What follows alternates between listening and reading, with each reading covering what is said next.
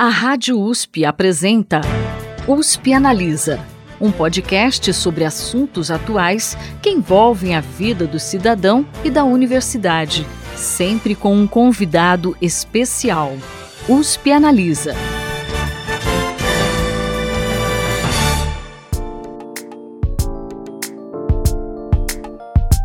Olá, tudo bem? Eu sou a Thaís Cardoso, jornalista do Instituto de Estudos Avançados Polo Ribeirão Preto da USP, e hoje aqui no USP Analisa nós vamos conversar sobre aquecimento global. O verão deste ano no hemisfério norte, com temperaturas muito altas e incêndios devastadores, mostrou como esse fenômeno tem se intensificado. Mesmo aqui no Brasil, mal chegamos à primavera e os termômetros já atingiram os 40 graus em algumas localidades nas últimas semanas. Os professores Tércio Ambrise e Paulo Artacho, que estão à frente do Núcleo de Apoio à Pesquisa em Mudanças Climáticas da USP, conversaram com a gente sobre as consequências que o aquecimento global pode trazer para as nossas vidas e também sobre o que devemos esperar aqui no Brasil em relação ao El Ninho, um fenômeno que interfere no regime de chuvas e também nas temperaturas. Ouve só.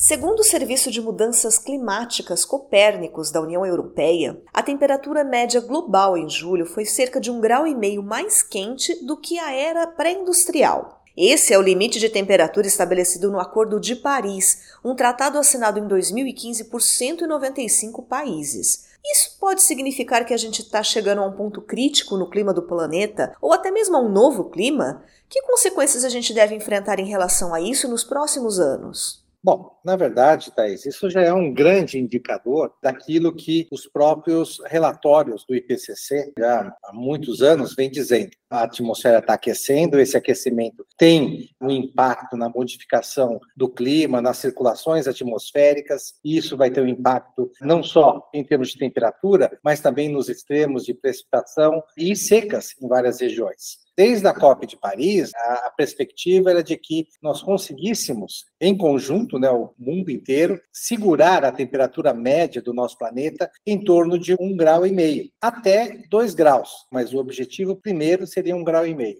O que nós vimos eh, agora em julho e ao longo dos próximos meses, há uma grande indicação de que vai continuar, é essas temperaturas extremas. E com essas temperaturas extremas, nós temos visto em várias regiões falta de precipitação, ou algumas regiões, que muitas vezes a mídia não dá tanta ênfase, está chovendo muito, por exemplo, no sul da China está chovendo demais lá. E enquanto que as outras, você, por causa do grande calor, você tem incêndios generalizados, tem um impacto na sociedade muito grande. Então, a consequência que nós já estamos enfrentando são esses extremos de ondas de calor, e se estivéssemos no inverno, poderíamos ter extremos de ondas de frio também. Lembrando que o extremo significa que pode ir tanto para um lado quanto para outro. Portanto, eu acho que nós estamos, é, infelizmente, caminhando muito rapidamente para aquilo que nós queríamos atingir atingir lá para 2050. O Paulo pode complementar. E, infelizmente, nós estamos chegando muito mais perto do 1,5 de média global nesses próximos anos e, portanto, o que vai acontecer no futuro se nós não estivermos efetivamente tomando providências drásticas para a redução dos gases de efeito estufa. É, Thaís, é muito claro que o clima já mudou. Então, algumas décadas atrás, a gente dizia que as mudanças climáticas vão acontecer no futuro. Bom, o futuro chegou, ele já está batendo nas nossas portas. Veja, esta semana, em pleno mês de agosto, durante o período de inverno, bateu 34 graus em São Paulo, 39 graus no Rio de Janeiro, e a gente viu ondas de calor no hemisfério norte, com temperaturas de 48, 49 graus na Itália, coisa que nunca havia sido observado. Portanto, o clima já mudou e está mudando muito rapidamente. Então, a questão das mudanças climáticas globais está, na verdade, se agravando muito mais, de uma maneira mais rápida e mais forte do que os modelos climáticos do painel intergovernamental de mudanças climáticas estavam prevendo. E para isso,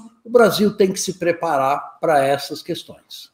Agora falando um pouco sobre o El Ninho, um fenômeno que aumenta a temperatura das águas do Oceano Pacífico e interfere de forma global no regime de ventos, chuvas e também na temperatura. Essas altas temperaturas que vocês mencionaram, que foram registradas no verão do hemisfério norte, e também os incêndios devastadores noticiados recentemente, eles têm relação com esse fenômeno? E o que, que a gente pode esperar dos efeitos aqui no Brasil, que, como vocês comentaram, já começa a registrar temperaturas altíssimas antes mesmo do início início da primavera? É, o que certamente o que estamos observando é uma soma de dois fatores, né?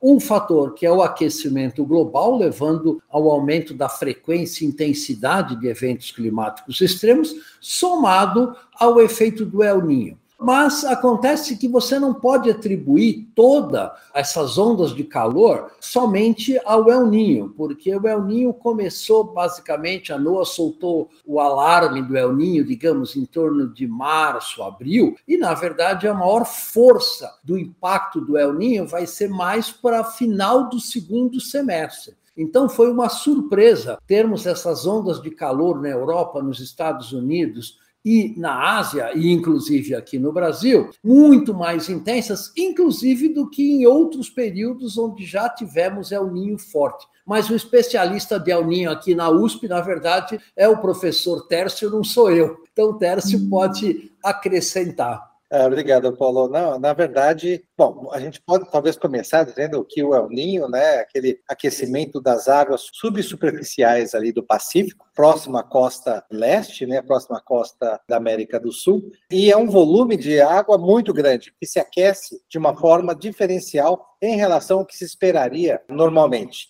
E esse volume de água, ele gera uma quantidade de energia muito grande, interferindo com a atmosfera, que gera padrões que acabam afetando outras regiões do planeta, particularmente a América do Sul. Então, tradicionalmente, a gente sabe que quando você tem o El Ninho, você tem a região norte, particularmente o nordeste, com menos chuvas, e a região sul, particularmente, com mais chuvas. O Sudeste sempre fica numa faixa de transição. E aí depende muito do El Ninho, que a gente fala que cada El Ninho tem a sua própria impressão digital. E, portanto, o impacto dele pode variar um pouco de um para outro. O professor Paulo, sem dúvida alguma, falou bem, dizendo que esse El Ninho começou muito forte. As águas ficaram muito quentes muito rápido em março, abril, tanto é que alertou toda a comunidade climatológica e de cientistas do mundo, dizendo já que poderia ser um super El Ninho. Na verdade, ele tem todas as condições de ser um aninho forte, mas não super, porque agora ele já começou a se estabilizar. Mas o, o, ponto forte dele começa agora, em setembro e o final do ano. Tanto é que El Ninho é em função exatamente do fato do máximo ocorrer durante o período de dezembro, que coincide com o Natal. E é por isso que ele é chamado El Ninho. De qualquer forma, o Paulo falou bem também, porque não se dá para colocar o que está acontecendo agora só em função do El Ninho, porque ele ainda está evoluindo mas ele tem uma contribuição grande, já que ele modifica a circulação. E ele contribui mais ainda para aumento da temperatura média global, porque quando você evapora a água, essa água acaba condensando lá na atmosfera, ela libera uma quantidade de calor muito grande. E aí você soma essa quantidade de calor com o aquecimento que nós já estamos observando em função do aumento dos gases de efeito estufa, efetivamente um efeito combinado. O El Ninho ainda vai afetar muito e principalmente entre o final desse ano e o início do ano que vem. E, portanto, essa somatória de forças ainda vai estar causando grandes problemas em várias regiões do país, no nosso país, com certeza, em outras regiões do globo.